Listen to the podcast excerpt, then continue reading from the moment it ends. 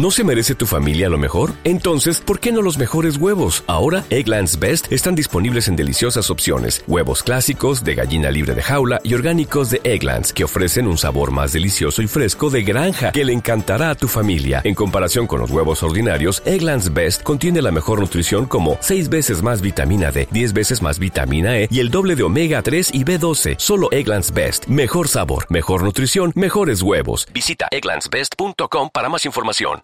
Mantra FM 91.9. Disponible todas las veces que lo desees. On Demand. Mucho más que un podcast. ondemand.com.ar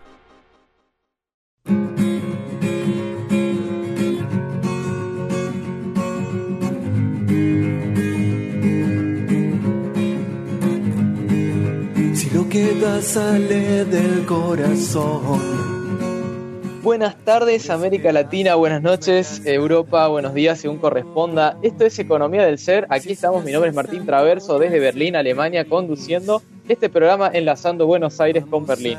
Y también tenemos nuestro invitado que ya ha estado varias veces con nosotros, un invitado de lujo que le agradecemos su presencia nuevamente, Emilio Carrillo, desde Sevilla, España. ¿Cómo estás, Emilio?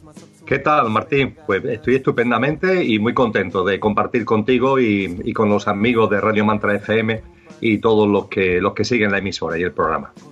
Bueno, la verdad que es un gusto, Emilio, poder entrevistarte y hacer una acumulación de entrevistas donde vamos teniendo feedback con nuestra audiencia, nos van preguntando cosas y nos van dando ideas para preguntarte más cosas también. Y hoy vamos a hacer una entrevista en función de estas preguntas y temas que han quedado sueltos, que se titula Un mundo dominado por una élite.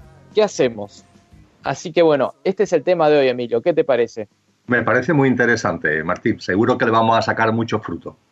Buenísimo, bueno, y vamos a tocar algunos temas de actualidad también, al final un poco de la entrevista, porque estamos viviendo un momento muy compulsionado con la renuncia de Evo Morales en Bolivia, las elecciones del pasado domingo 10 de noviembre en España, también eh, las compulsiones en Chile.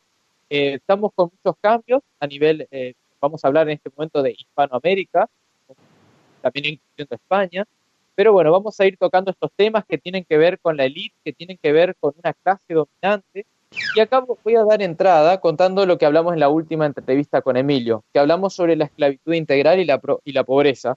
Y vos, Emilio, nos dijiste que los causantes de la pobreza tienen que ver con la élite mundial, con este 1% eh, de personas que acumulan la riqueza. Eh, Martín, ¿me escuchas bien? Sí, sí, te escucho. Entonces, eh, ¿Cómo sería esto de la élite mundial y cómo que es, eh, según la última entrevista, como causante de la pobreza, no? Sí, bien. Cuando hablamos de la de la élite que, domina el, sistema socioeconómico y, y, todo el sistema que, domina el mundo actual y que hemos, hemos llamado globalización eh, para entendernos, esa élite podría identificarse en primer lugar, como tú bien has apuntado, con un tanto por ciento muy pequeño de la humanidad que acumula eh, la mayor parte, la práctica totalidad de la riqueza del planeta. Compartíamos en el último programa que, según datos eh, de estadísticos de fiabilidad, menos del 1% de la población mundial tiene más patrimonio y acumula más riqueza que el 99% restante.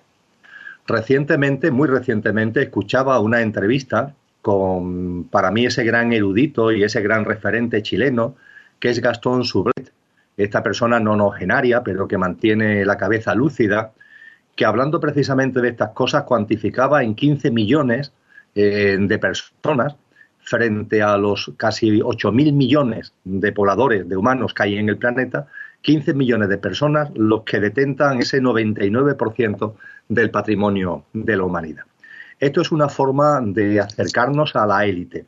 No obstante, Martín, mi percepción de la élite, estando de acuerdo con esta cifra y con todo lo que ello conlleva sin duda ninguna y que pone de manifiesto la acumulación en muy pocas manos de la riqueza planetaria, que además se pone todavía más en, solfa cuando poco más de 200 grandes corporaciones multinacionales eh, dominan eh, el 70%, más del 70% de la economía mundial.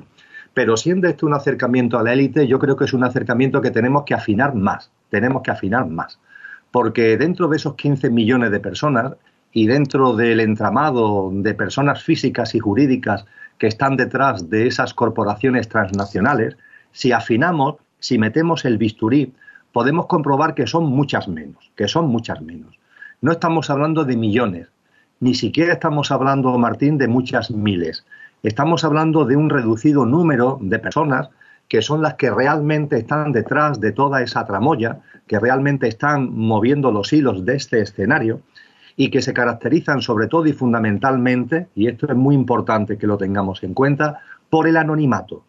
Mm. Es decir, eh, lo que es esa élite real, la élite que de verdad gobierna el mundo, no son personas conocidas, no son personas que veamos en los medios de comunicación, no son, no son personas que aparezcan en los reporters de las, de las grandes empresas. Son los que mueven los hilos de todo eso, pero sus nombres no aparecen. Eh, se mueven absolutamente en el anonimato. Ellos son lo que conforman realmente lo que a mí me gusta denominar el círculo primero, el círculo primero de la élite. Es verdad que ese círculo primero después tiene mm, subordinado a otros círculos de los que sí sabemos cosas. Sabemos que en esos otros círculos que dependen de ese primer círculo de la élite hay personas físicas, personas que están al frente de determinadas corporaciones empresariales y financieras, personas que ocupan puestos de alta responsabilidad política, pero esas personas cuyos nombres sabemos, insisto, no pertenecen al primer círculo. El primer círculo eh, se mantiene, lo vuelvo a repetir, radicalmente en el anonimato. No necesita ser conocido, ni le mueve ningún tipo de narcisismo para, que, para ser conocidos y para pavonearse de su situación. Todo lo contrario, disfrutan ejerciendo su poder omnímodo desde eh, esa no presencia en medio de comunicación, desde ese desconocimiento de la opinión pública y utilizando a otras personas que sí podemos poner nombre como instrumentos, como marionetas en buena medida de lo que son sus objetivos y de lo que son sus intereses. Y aparte de ese anonimato, que me parece que es una característica fundamental de la élite actual, eh, la segunda gran característica es que su afán de acumulación y de dominio es completo. Es un afán de acumulación y de dominio absoluto, que es insaciable y no se mueve por parámetros puramente monetarios, porque dinero tienen todo el dinero que, que pueden querer tener. Es decir, su acumulación de, mm, de pecunio, su, su acumulación de montante monetario está más que cubierto. Su único afán, su verdadero afán, es el control, es el poder. Por supuesto que para ello también utilizan el poder económico y monetario, pero sus deseos, sus objetivos van mucho más allá. Es el poder. Y finalmente ese anonimato y ese poder omnímodo, que es lo que pretenden ejercer, lo intentan llevar a cabo desde, y lo hacen así además, desde la más absoluta impunidad. Eh, están detrás de los gobiernos, están detrás de aquellos que elaboran leyes, están detrás de aquellos que aplican las leyes y, y todo ese entramado lo mueven con una enorme diligencia y con una enorme facilidad. Y ejercen ese poder de manera omnímoda y de manera absolutamente impune, creyendo además en el convencimiento además de que los seres humanos, no ellos, sino el resto de los seres humanos, somos simplemente un rebaño.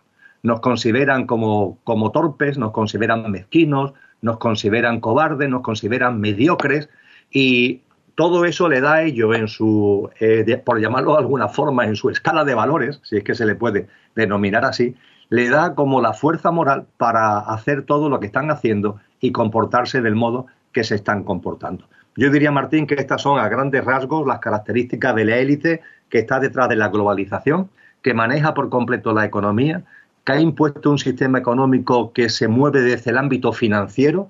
Hoy el sistema financiero es el que lleva la sartén por el mango de la economía mundial, que a través del sistema financiero aplica una dinámica económica que se basa en ganar lo más posible en el menor tiempo posible. Por tanto, es, un, es una ganancia donde todo vale y todo es cortoplacista y a partir de ahí han ido haciéndose también con todos los entrabados políticos, institucionales, medios de comunicación y ejercen el poder también, por supuesto, a través de las tecnologías. Unas tecnologías que tú y yo podemos utilizar del modo más consciente posible, intentando aportar también conciencia modestamente a los demás, pero que ellos se encargan que, aunque las tecnologías sin duda ninguna pueden tener esa aplicación consciente, ellos se encargan y ellos se ocupan de que fundamentalmente sean un factor de, entretenimiento y de distracción. Que la tecnología se convierta en una especie de droga a la que la gente anda enchufada para estar permanentemente en ese entretenimiento alienante y no ocupándose ni de uno mismo, ni de la autoobservación, ni del autoconocimiento, ni tampoco del conocimiento consciente del escenario en el que nos movemos, el escenario de cada ciudad, de cada país y del escenario mundial. Excelente, Emilio. Y tirando un dato, eh, esto de que el 1% tiene más que el 99%, en realidad es un poco menos del 1%, esos 15 millones.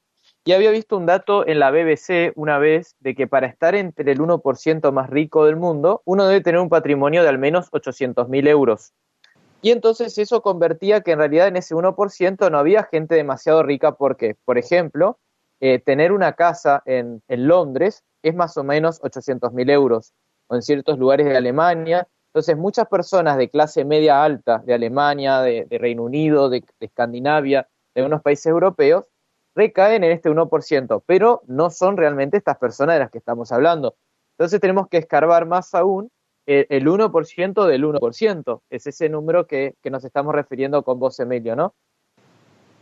Efectivamente, Martín, cuando eh, hacía referencia que efectivamente dentro de esos 15 millones tenemos que escarbar, como tú muy bien dices, es una expresión coloquial que hago mía, y para darnos cuenta que al final no son ni siquiera unos pocos miles, posiblemente estemos hablando de unos pocos cientos y si apuramos y apuramos pueden ser unas pocas docenas eh, las personas que realmente detentan el poder con las características que hemos comentado, los que de verdad acumulan eh, el dominio de esas grandes corporaciones eh, transnacionales, los que de verdad acumulan fortunas y sobre todo los que de verdad manejan los hilos de dominio y de control, incluido el de las tecnologías, a los que acabo de hacer referencia hace, hace unos momentos. Y acá me viene necesariamente la pregunta, Emilio, si se sabe quiénes son estas personas, si se saben nombres, apellidos, viste que uno busca en internet y aparecen las teorías de conspiración que hablan de los Illuminati, que habla de la familia Rockefeller, la familia Rothschild. Eh, en tu opinión, Emilio, según tus investigaciones o conocimiento del tema, ¿quiénes serían estos integrantes de la élite anónimos, en, tu caso, no? Bien, eh, he insistido mucho en el anonimato, eh, Martín, en el anonimato. ese anonimato es completo. Yo me atrevería a decir que cualquier nombre que tengamos en la cabeza, eh, cualquier referencia nominativa que tengamos en la cabeza, eh, podemos estar con esos nombres apuntando al, tercer círculo, al cuarto círculo, eh, pero desde luego no al primero, porque el primero, insisto, se mueve total y absolutamente en el anonimato. Yo diría que el primer círculo no es conocido ni siquiera por el tercero. me explico mejor. El primer círculo, para guardar su anonimato, incluso de los que están inmediatamente debajo de ellos, utilizan un segundo círculo que no son personas físicas, sino que son personas jurídicas. Es un entramado de sociedades que podríamos denominar sociedades secretas que se mueven en el mundo, que están dominados por el primer círculo y a los que se llaman a pertenecer personas, a los que se les invita o a los que se les convoca a pertenecer a personas que posteriormente, una vez que pasan o, se integran y pertenecen a, a, ese grupo de sociedades, se desempeñan su labor en el tercer círculo, en el cuarto círculo, en el quinto círculo, pero esas personas del tercer, cuarto, quinto círculo no conocen a los del primero, conocen a las sociedades, entre comillas, secretas, eh, a las que pertenecen y, y donde se les da un adoctrinamiento y donde se les da una pauta de comportamiento y donde también se les encumbra para que ejerzcan el poder bajo el dominio del primer círculo, en lo que yo he denominado el, tercero, cuarto, quinto, que son puestos de responsabilidad en grandes corporaciones, en, gobierno de países importantes, etcétera, etcétera. Al que tenga más interés en esto en particular, Martín, hay un texto eh, que la verdad no, no, te puedo asegurar ahora si seguirá en Internet porque eh, soy consciente que en varias ocasiones ha desaparecido, aunque mm, quien, ha, quien lo divulga lo ha vuelto a subir. Me refiero a un libro que tiene como, como nombre, eh, el nombre es un, es un seudónimo, de, el nombre con el que aparece en Internet es Jan Van Helsing, como el, el, que mata vampiros en, la novela. Ah, Jan Van Helsing, J-A-N Jan, V-A-N, Van, y Helsing, H-E-L-E-S-I-G. H-E-L-S-I-G. Este libro eh, se distribuyó en el año 1998 y su título es Revelaciones del siglo XX, las sociedades secretas y el poder en el siglo XX. Las sociedades secretas y su poder en el siglo XX. La editorial que lo lanzó es una editorial denominada Edvard Gerlat, E-W-E-R-T-V-E-R-L-A-G, y a las personas que estén más interesadas cómo pueden funcionar este tipo de, sociedades, este tipo de entramado, pues lo llamaría a que acudieran, buscaran ese libro en Internet, se lo descargaran y lo leyeran. Eh, y esto para enfatizar lo que te acabo de comentar.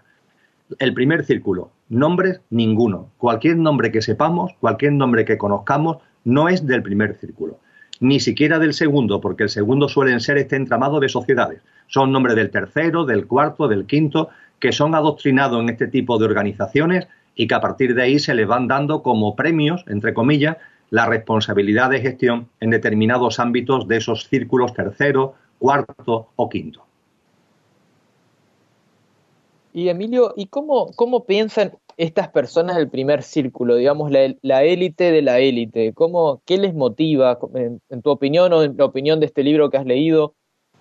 Bien, lo, primero, eh, es lo que comentaba anteriormente, ellos tienen un enorme desprecio, un enorme desprecio por el ser humano, eh, un enorme desprecio.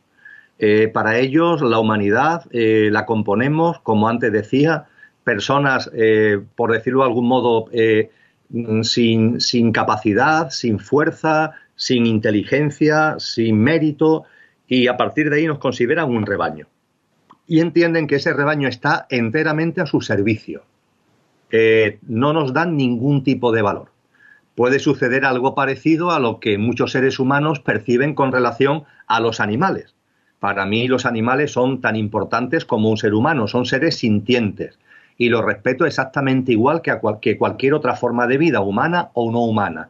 Eh, personalmente, en mi estado de conciencia no vivo en el especismo de considerar que la especie humana está por encima del resto pero sin embargo hay muchos seres humanos que consideran que por ser humano está por encima del reino mineral, del reino vegetal, del reino animal y que toda la naturaleza está a nuestro servicio.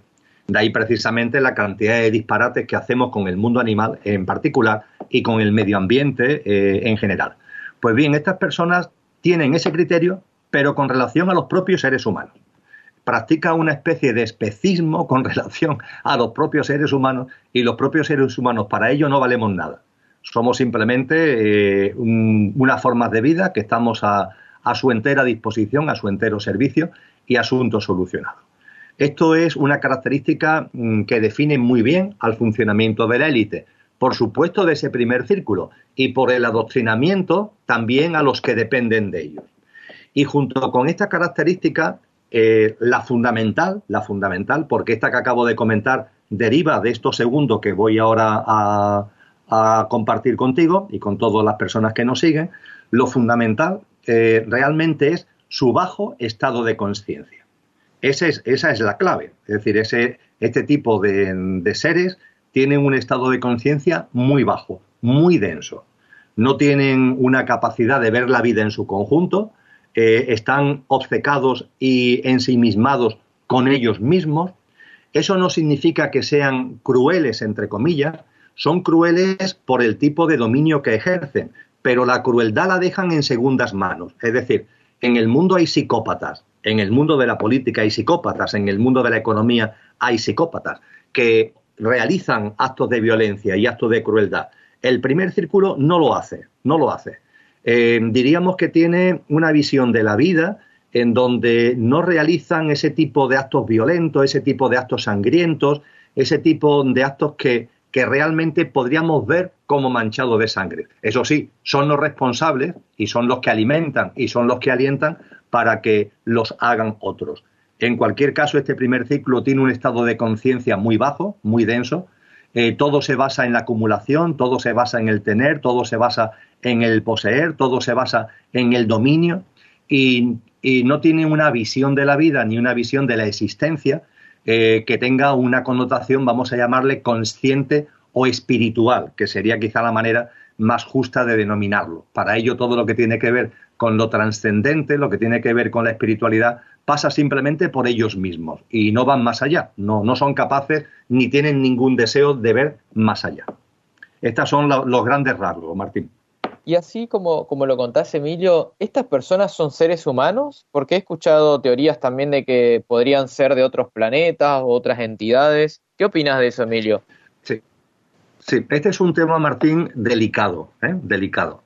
Delicado porque eh, lo que hemos compartido hasta ahora es, eh, yo diría que es comprobable. Es decir, si uno analiza la sociedad, la economía en la que estamos a nivel mundial, encuentra muchos indicios de lo que acabamos de comentar. Por supuesto, los datos estadísticos que avalan como una minoría acumula lo que es de todos referencias de una manera u otra que nos apuntan también a ese funcionamiento al que yo acabo de, hacer referencia. Lo que hemos dicho hasta aquí, eh, creo que cualquier persona que indague, cualquier persona que investigue, sin caer en ningún tipo de, afán conspirativo, ni conspiranoico, ni, ni muchísimo menos, puede llegar a conclusiones muy parecidas. Ahora, el tema que planteas podríamos decir que es un punto y aparte, para no mezclarnos con lo primero, aunque están íntimamente relacionados. Es posible que ese primer círculo, en ese primer círculo, estén integrados algunas formas de vida que no sean humanas, es decir, que no sean personas humanas, en el sentido que tú y yo o cualquiera de las personas que nos siguen pueden entenderlos. Pues bien, lo cierto es que a lo largo de la historia hay referencias a que en ese primer círculo efectivamente hay formas de vida que no son humanas. Y esas referencias no vienen de, de locos, no vienen de hombres y de mujeres que podamos tachar como personas idas, que se le ha ido la cabeza, sino que vienen de personas bastante sensatas e incluso personas que tienen un pedigrí desde el punto de vista consciente y desde el punto de vista espiritual. Y como botón de muestra pongo un botón de muestra maravilloso, que es Jesús de Nazaret. Jesús de Nazaret, eh, cuando eh, se lanza a la vida pública, cuando se va a lanzar a la vida pública, los evangelios nos narran lo que coloquialmente se denominan las cuatro tentaciones de Cristo. Lo cierto es que los evangelios, varios evangelios, no uno, sino varios, nos hablan de que Jesús eh, toma la decisión de retirarse 40 días y 40 noches al desierto.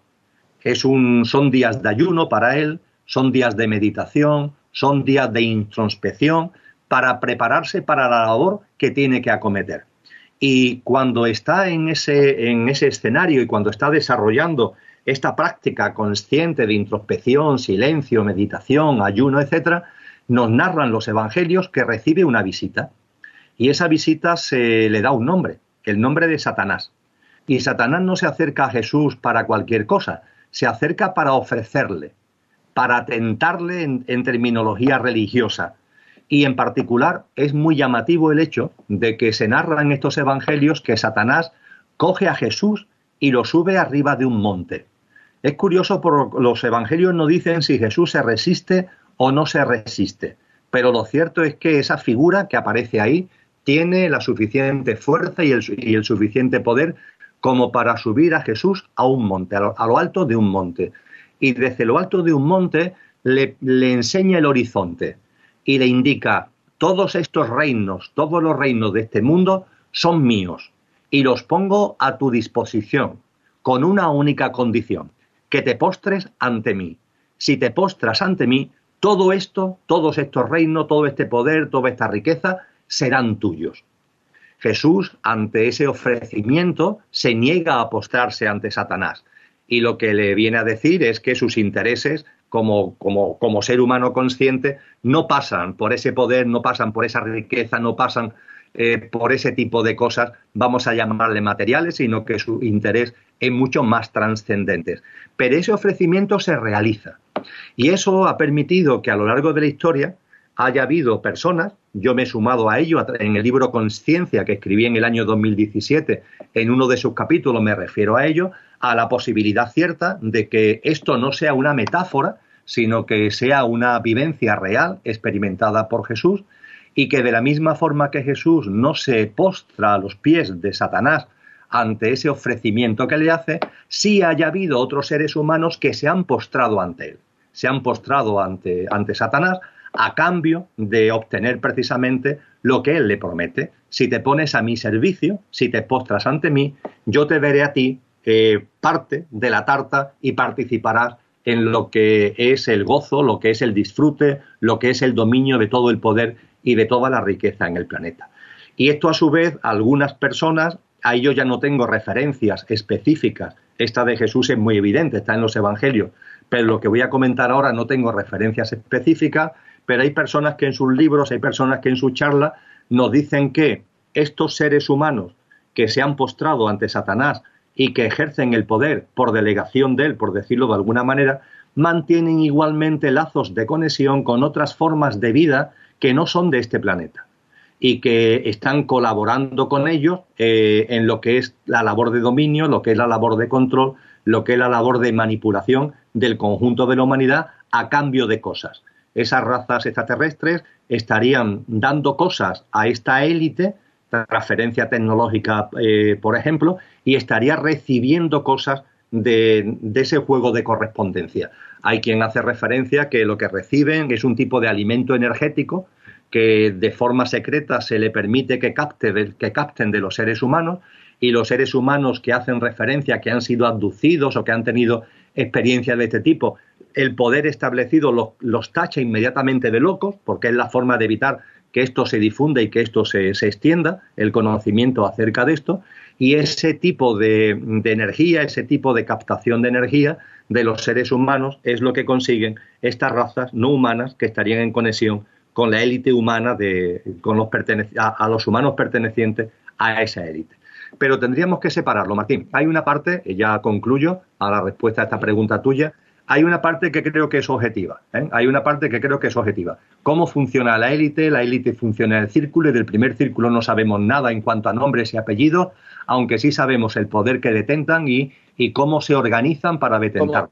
Y por dar un ejemplo, si decimos Donald Trump como presidente, podemos decir es el tercer círculo. Sí, tercer círculo, cuarto. Sería un presidente. o, por ejemplo, la presidenta del FMI sería un, tercer círculo, ¿no? Todo lo que sean. Tercer o eh, cuarto, ¿eh, Martín? Tercer, o cuarto. Perfecto. todos los que tienen poder económico, político, los visibles son todos del tercer o cuarto círculo. Sí, diríamos que los, los que detentan un poder económico muy alto, ¿eh? Eh, los responsables que podemos conocer de las grandes multinacionales, de las grandes corporaciones, de los grandes bancos, estarían en el tercero. Y los responsables políticos, eh, yo no sé, no, no tengo por supuesto conocimiento como para decir si Trump está en el tercero o en el cuarto, pero en el tercero hay pocos, eh, pocos políticos. ¿eh? Los políticos están fundamentalmente en el cuarto y el quinto. Y el círculo es más alto en el que están, en función, lógicamente, del poder que detentan. Eh, está, si Donald Trump está en el, en el círculo tercero, pues vamos a hablarlo así, o Angela Merkel está en el círculo tercero, en el círculo cuarto, desde luego la persona que gobierne España el presidente del gobierno español no está en ese círculo, estará en el quinto, estará en el sexto, porque el poder que supone llevar a cabo la presidencia de los Estados Unidos no es igual que la presidencia de España. Exactamente. Bueno, muy interesante, Emilio. Vamos así a un corte musical y ya volvemos para hablar un poco también del dinero. ¿Qué relación hay entre el dinero, la élite mundial y qué podemos hacer cada uno? Así que quédate ahí que ya volvemos. Este programa vale la pena volverlo a escuchar. Descárgate el podcast. On Demand.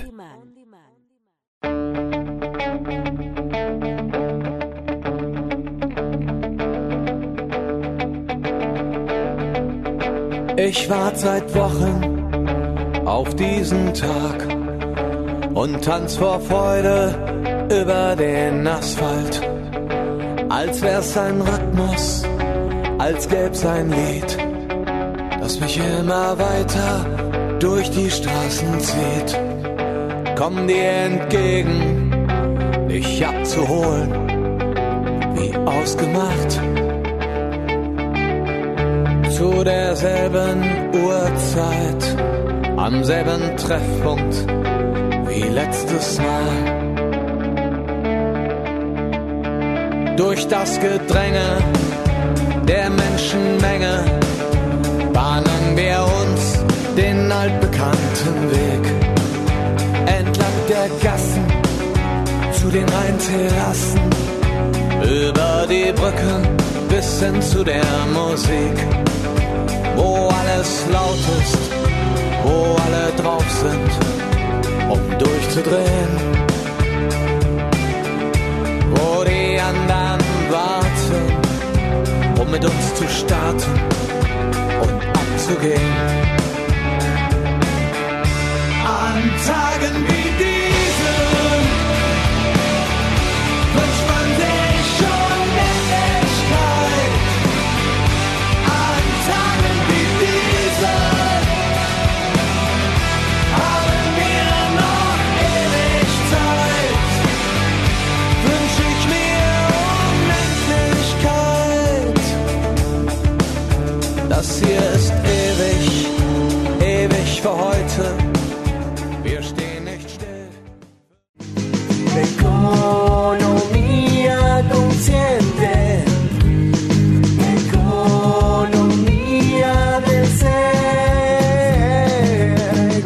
Bueno, querida audiencia, aquí seguimos con este programa tan interesante que estamos aquí con Emilio Carrillo desde Berlín y Sevilla, España, conectados con Buenos Aires para todo el mundo, hablando de un mundo dominado por una élite. ¿Qué hacemos? Entonces, ahora también, ya que hablamos un poco de cómo actúa esta élite, quiénes pueden ser, qué les motiva, eh, también vamos a pasar a hablar ahora un poco de el dinero. O sea, hoy se habla de que el dinero se emite con deuda desde que se desconectó del, patrón oro, se, hubo una especie de, eh, digamos, eh, desequilibrio y se puede y los bancos centrales pueden emitir dinero a gusto y piacere de alguna manera. Y esto genera determinados problemas. Algunos dicen de que esto también beneficia a determinados sectores de la población, obviamente que serán de esta élite. Quería preguntarte, Emilio, ¿qué opinas de- del tema de la emisión del dinero y si hay alguna conexión con la élite y con su plan de control? Cuando hablamos de dinero, Martín, tenemos que hacer referencia a dos cosas. Primero, lo que cualquier persona normal y corriente entiende por dinero. Llámense euros, llámense dólares, llámense pesos, llámense como se llame. Estamos hablando de billetes mm, de, de todas las divisas que hay en el planeta. Esos billetes son emitidos, como tú muy bien dices, por una serie de bancos emisores. El euro por el Banco Central Europeo, el, dólar por la Reserva Federal Americana, etcétera, etcétera, etcétera. Y como tú muy bien has indicado, a partir del tramo final del siglo XX, ahí se ha producido un hecho fundamental. Y es que no hay nada que soporte, no hay nada material, no hay nada físico que dé valor a los billetes, al papel que llamamos dinero. El dinero, de hecho, ha sido lo que primero en la sociedad y en el mundo vigente se convirtió en virtual. Hay que tener en cuenta que después de los acuerdos de, Bretton Woods en 1944, que sirvieron para articular el sistema monetario internacional tras la Segunda Guerra Mundial, eh, solamente dos países emitían sus billetes con respaldo de oro, el Reino Unido y Estados Unidos. El Reino Unido dejó de hacerlo a finales de los años 50 y Estados Unidos dejó de hacerlo en el año 1971, que declaró la no convertibilidad del dólar en oro. Desde 1971, han pasado por tanto pues casi 50 años, el dinero, billetes que se emiten es una pura virtualidad. No tienen ningún tipo de respaldo, no tienen ningún tipo de algo material, de algo físico que de alguna manera garantice con lo que los billetes que tenemos los seres humanos en nuestros bolsillos o en el banco realmente, realmente son una entelequia. Esa entelequia facilita enormemente la especulación. La virtualidad a la que estamos haciendo referencia ha sido el factor de impulso para que el sistema económico vigente, el vigente en el año 2019, en el momento que hacemos este programa, ya en el tramo final del año 2019, sea un, un, una economía, sea un sistema socioeconómico puramente especulativo, absolutamente especulativo, donde el dinero y el sistema financiero es lo que prima, es lo que rige, es lo que gobierna y donde todo lo demás, la producción de bienes y la producción de servicios, que eso sí tiene un cierto, eh, algo objetivo a lo que agarrarse, sin embargo, eso ha pasado a ser un actor secundario en el contexto económico. Y para todo ello, la falta de referencias materiales, la falta de pautas de, apoyo a lo que el dinero en billetes significa, es clave. Pero es que junto con eso, Martín, hay otro elemento. Eh, esto puede parecer muy técnico, pero es muy importante tenerlo en cuenta. Y es que junto con el dinero que emiten los bancos emisores, a los que hemos hecho referencia, hay otro tipo de dinero que se llama el dinero bancario. El dinero bancario es el que generan por su actividad las propias entidades financieras, los que generan los propios bancos. Porque cuando una persona hace un depósito de su dinero en el banco, en el que sea, el banco esos depósitos lo utiliza para fondos de inversión, para préstamos a otros, es decir, ese dinero no se queda en el banco, salvo un pequeño tanto por ciento que se llama encaje, ese dinero no se queda en el banco. El banco lo utiliza para, lo presta, lo mueve, lo invierte, con lo que ese dinero va a parar a otras manos, que cuando llega a otras manos también realizan con él depósitos. Y con esos depósitos que hacen, el nuevo banco donde se realizan depósitos se lo presta, se lo da a otras personas, a otras empresas, que con eso también hacen operaciones que generan depósitos. Lo que quiero decir con eso es que por cada euro, por cada dólar, por cada yen, por cada moneda eh, en la unidad monetaria que sea, que se introduce en un banco, el banco eso lo utiliza y genera una cadena que multiplica el euro inicial. Realmente nada más que hay un euro, un dólar, un yen, pero genera una cadena donde eso se multiplica mucho. Tú, a ti ahora el banco donde yo he metido 100 euros te lo presta a ti y tú, y tú compras, yo qué sé, una moto con ese dinero y el, el, el que te ha vendido la moto coge el dinero que tú le has dado, que es el que yo di al banco y que el banco te ha prestado a ti, y el vendedor de la moto, ese dinero que ha ganado lo ingresa en un banco y ese banco se lo presta a otro y así sigue el círculo. La mayor parte del dinero, entre comillas, que hay en el mundo es precisamente no el dinero que emiten los bancos emisores, sino el dinero que crea, el dinero ficticio, eso sí que es absoluta y totalmente virtual que crea el sistema bancario, que son puramente anotaciones contables, puramente anotaciones contables. Ya está, anotaciones de, de ordenador, no hay nada más. Y esa es la lógica en la que estamos avanzando. Una lógica además de cómo este sistema, debido a que su virtualidad es absoluta, se ha convertido en absurdo. Se ha convertido en absurdo hasta el punto de que, por ejemplo, los estados fundamentalmente a partir de la, entre comillas, crisis mm, financiera de los últimos años, deben más dinero del dinero físico que hay en el planeta. Es decir, si juntáramos todo el dinero que hay de todo tipo de divisas en el planeta y lo metiéramos en un campo de fútbol, pongamos, permíteme la broma, no habría dinero suficiente como para, como para pagar la deuda que tienen actualmente los estados. Es solamente un ejemplo del disparate absoluto en el que estamos. Y es muy posible, Martín, que cuando la élite lo considere oportuno, se declare el final del sistema financiero actual, se declare su final, y pasemos a un tipo de dinero que ya va a ser puramente virtual.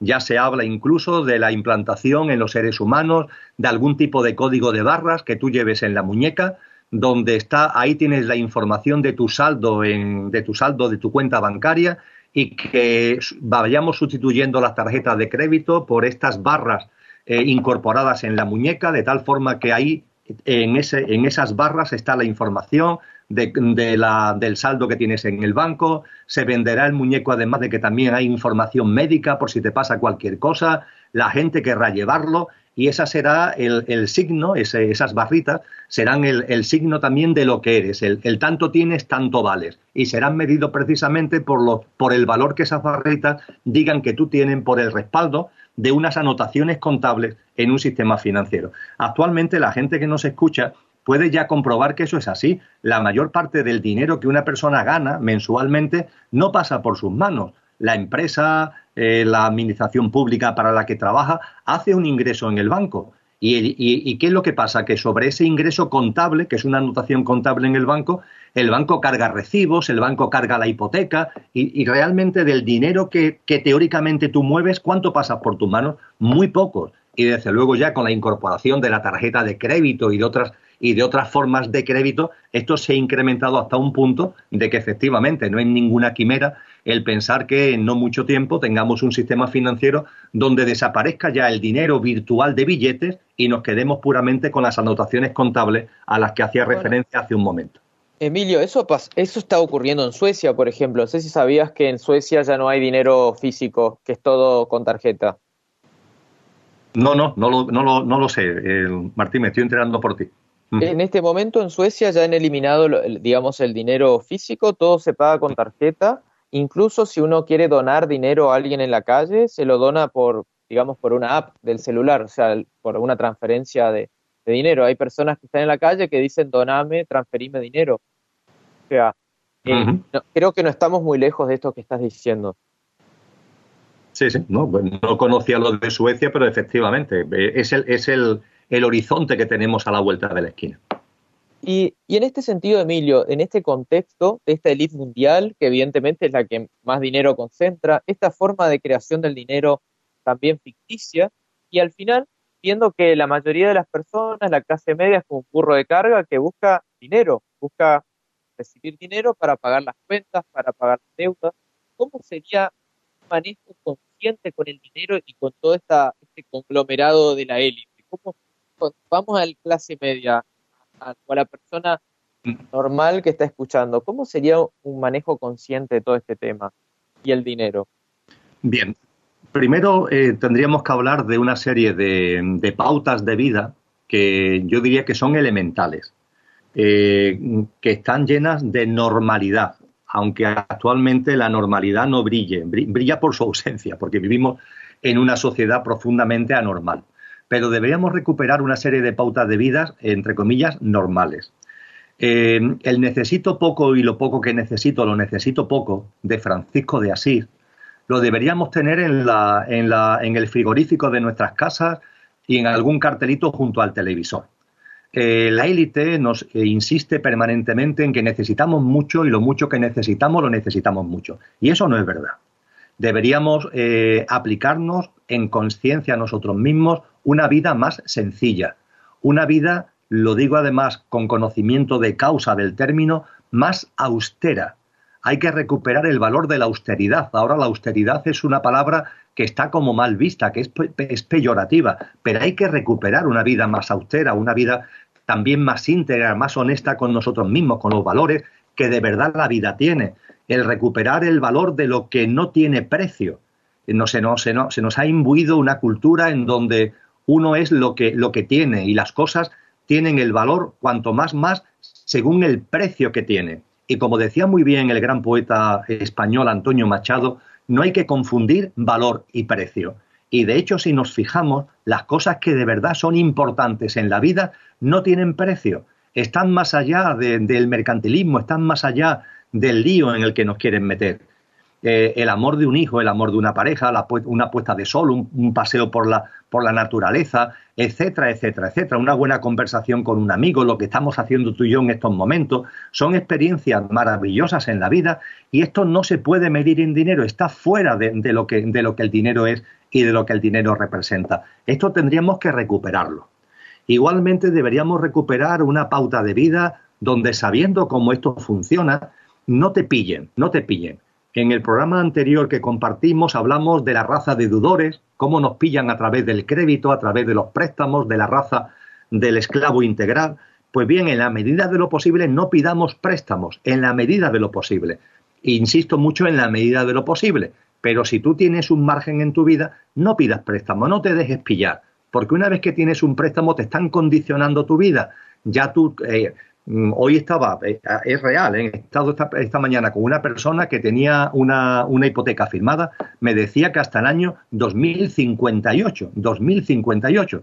Bueno, esa persona además no va a vivir hasta el 2058, salvo que la esperanza de vida cambie muchísimo en los próximos lustros. Pero sin embargo tiene una hipoteca que pasará a sus herederos hasta el año 2058. Entonces, ¿dónde podemos ir con ese tipo de, de amarres, con ese tipo de condicionamientos? Si queremos cambiar nuestra vida, si empezamos a ver las cosas de otra manera, pero tú tienes que pagar una hipoteca, ¿cómo, haces? Te están lastrando en tu, en tu libre albedrío, te están lastrando en tu libertad. Estos son pautas, eh, yo diría, eh, Martín, que elementales, ¿eh? son pautas elementales para, para no dejarnos meter en este, en este lío. Pero junto con esto, dos cosas más. En términos ya de, de conciencia, en términos muy conscientes, deberíamos saber que el dinero que llega a nuestras vidas más allá de lo que la élite quiera o no quiera, de lo que el sistema haga o deje de hacer. El dinero que llega a la vida de cada ser humano, como todo lo que llega a la vida de cada ser humano, tiene que ver con su estado de conciencia. Eh, lo afirmo categóricamente. La cantidad de dinero que cada uno pueda tener y la cantidad de dinero que llega a cada cual tiene que ver con su proceso evolutivo y consciencial. No es fruto de la casualidad. No es fruto de la casualidad el que te toque la lotería o el que no te toque. No es fruto de la casualidad los mil movimientos económicos que, económicos que podríamos ahora compartir. No es fruto de la casualidad. Todo tiene que ver con tu evolución consciencial y todo tiene que ver con un aporte a tu estado de conciencia y para que sigas evolucionando en tu estado de conciencia.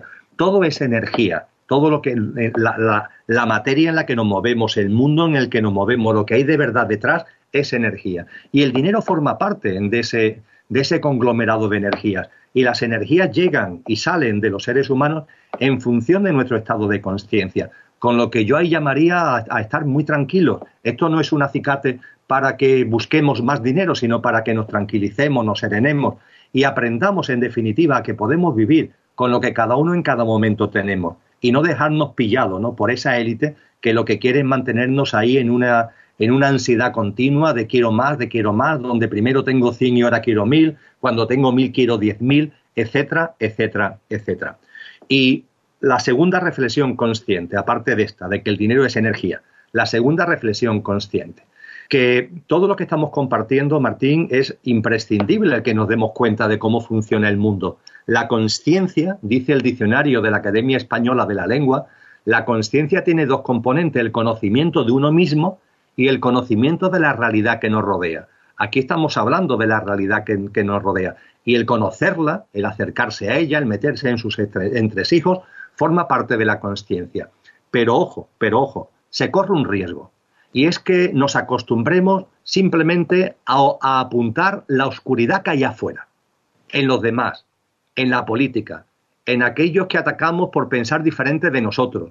Y en lugar de hacer lo que nos corresponde, es decir, en lugar de transformar lo único que realmente nos corresponde, que es nosotros mismos. Nosotros mismos, Martín.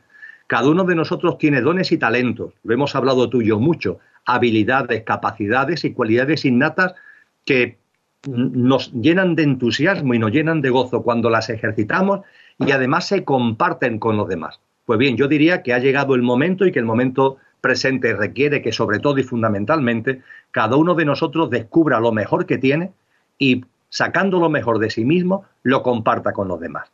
Creo que necesitamos evitar la trampa de ser abducidos por esa especie de ilusión colectiva que nos dice insistentemente que nuestro destino está en manos de alguien y no en nosotros mismos.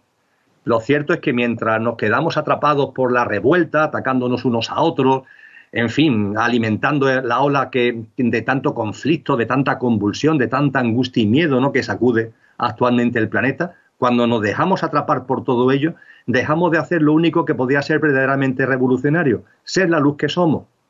¿Cuántas veces lo hemos hablado, Martín, de que no importa la sombra que nos rodea, que estamos aquí para manifestar nuestra luz y que una sola vela encendida rompe la oscuridad? Y yo creo que de lo que se trata, ¿no? que donde quiera que estemos, y sea cual sea nuestra actividad laboral, no laboral, hagamos siempre lo mejor, sacando lo mejor de nosotros mismos, en lugar de desperdiciar siempre nuestra energía, pues eh, criticándonos, eh, eh, confrontando, convulsionándonos. Yo creo que es un momento, hace no mucho leía un artículo de una psicóloga llamada Patricia Gebrin, Patricia Gebrin, que decía que está saliendo toda la oscuridad a manifiesto, Martín, toda la oscuridad.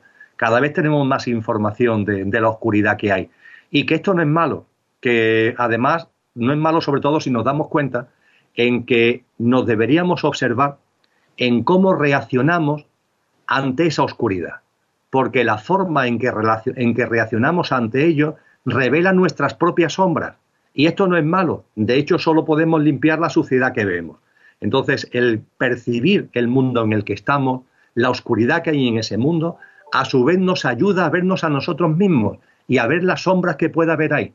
Y aunque yo estoy hablando de una forma eh, categórica, de una forma vehemente, porque es un tema que me entusiasma, lo hago de verdad desde la más absoluta serenidad, eh, como el que hace una autopsia, como el que coge la el bisturí para hacer la autopsia a un cadáver. Tú y yo estamos ahora cogiendo el posiblemente el símil del cadáver es bueno, al el sistema socioeconómico actual, los enclaves de dominio que hay, lo estamos abriendo y estamos compartiendo acerca de ello.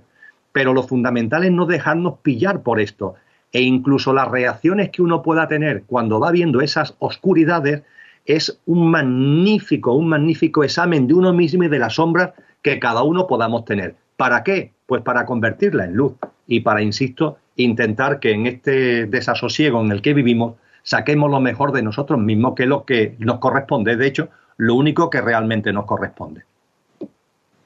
Excelente, Emilio. Creo que la verdad eh, que en esta entrevista hemos podido, ya estamos llegando al final, nos quedan dos minutitos o tres.